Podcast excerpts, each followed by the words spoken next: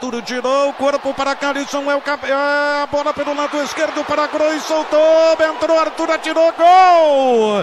Gol do Ceará. 26 minutos e 49 de partida. Que giro no toque de bola da equipe do Ceará. O Quixadá entrou na área pela esquerda, simplesmente surpreendendo toda a linha de defesa do Grêmio. Bateu cruzado, Cruz soltou. Arthur esperto, livre na frente do gol. Botou a bola para o fundo da rede. 27 minutos e 13. O Ceará vibra, vibra muito. Tá lá o Lisca na lateral do campo. O placar é de dois para o time do Ceará, um para o Grêmio. Que coisa impressionante o que está acontecendo aqui na Arena. Conta a história do gol, Marcelo Salzano. Alô, defesa do Grêmio, defesa do Grêmio, vamos acordar aí, pessoal.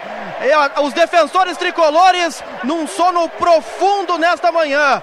A jogada pelo lado esquerdo do Juninho Quixadá fez o que quis com o Léo Moura, chutou rasteiro. É verdade que o Marcelo Groy também deu bobeira.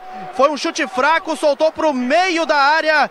E aí o Arthur, com o gol completamente escancarado, tocou para a rede. O Ceará mais uma vez na frente aqui na Arena. Agora Grêmio 1, Ceará 2, meu caro César Cidade Dias.